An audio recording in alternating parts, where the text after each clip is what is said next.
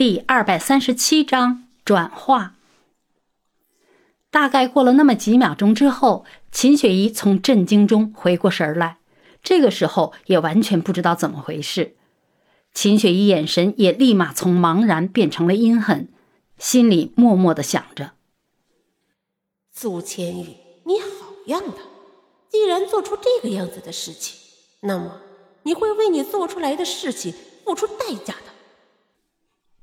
秦雪怡猛地抬起头来，眼睛中带着怒火，看着苏千玉，阴狠的说道：“苏千玉，你有种，居然敢做出这个样子的事情！你信不信我找人教训你？你也不看看你有什么资格，居然敢打我！”秦雪怡以为苏千玉听了这句话之后，肯定会是十分懦弱的，因为在秦雪怡的心里，苏千玉就是这样的性格。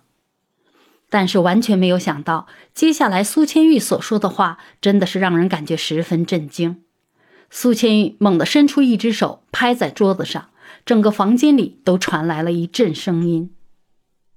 好啊，我现在巴不得你找人教训我一下，这样最起码我心里也好受一点。你要是有什么不满，你为什么不直接跟我说？为什么要对一个孩子动手？苏千玉之所以这样说话，也是因为这件事情触到了他的底线。孩子就是苏千玉心里不可以碰的那个人。另外，两个人之间的恩怨也需要了解一下。再这样下去，以后的生活是不会宁静的。再说，每个人的心里都是有底线的，在这个底线之外，无论你怎么做，可以不必去理会。但是，只要超过这个底线，迎来的将会是对方无尽的报复。秦雪怡听见这句话之后，心里也是有一点奇怪，不知道他为什么要这个样子说。明明这件事做出来的时候，简直就是天衣无缝，又是从哪里知道的消息啊？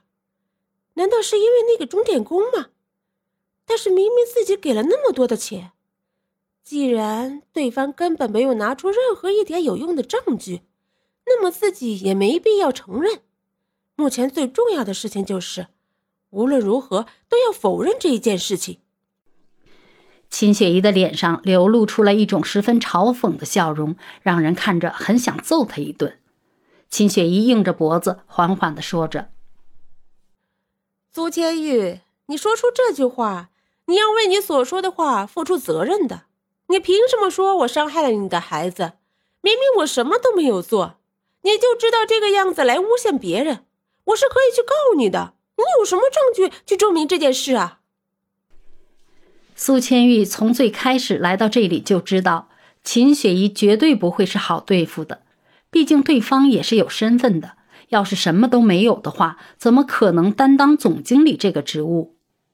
苏千玉现在的承受力也是十分强的，毕竟曾经也是锦山文化公司的总裁。这都承受不了，那以后还怎么办？这件事情放在以前的苏千玉身上，估计也会退缩下来。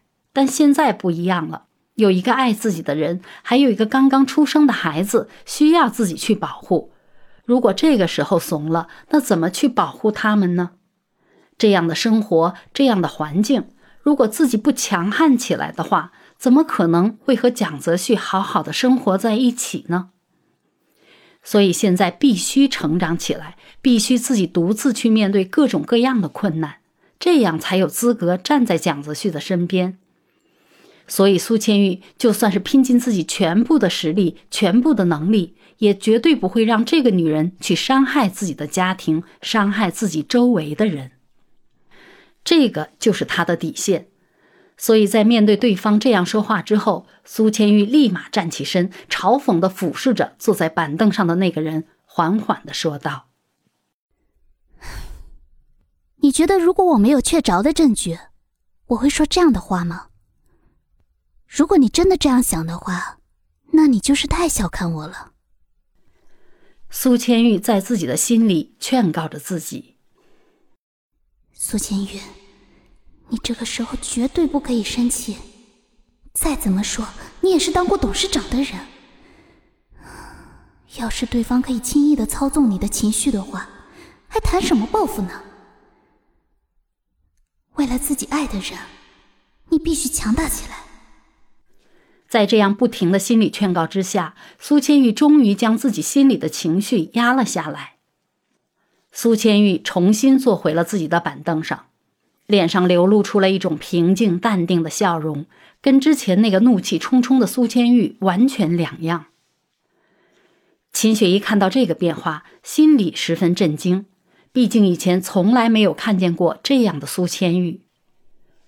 那个不懂得隐藏自己的情绪，那个会将自己的情绪宣泄出来的女人，到底在哪里？为什么短短的时间居然会改变这么多呢？面对秦雪怡这样明显的质疑表情，苏千玉只是缓缓的说着：“不过，身为公司的总经理，秦氏企业的大小姐，真是从来都没有想过，原来会做出这样的事情，真是让人大跌眼镜啊！就你这样，看来秦氏企业也不过如此。”现在不是苏千玉控制不住自己的情绪往外泄露了，而是秦雪一听到这句话之后，震惊的表情也太过于明显了。两个女生之间还会发生什么样的事情呢？蒋泽旭在这段时间之内又会做什么呢？三个人之间的恩怨会就这样了结吗？那个背后的势力又将如何安排？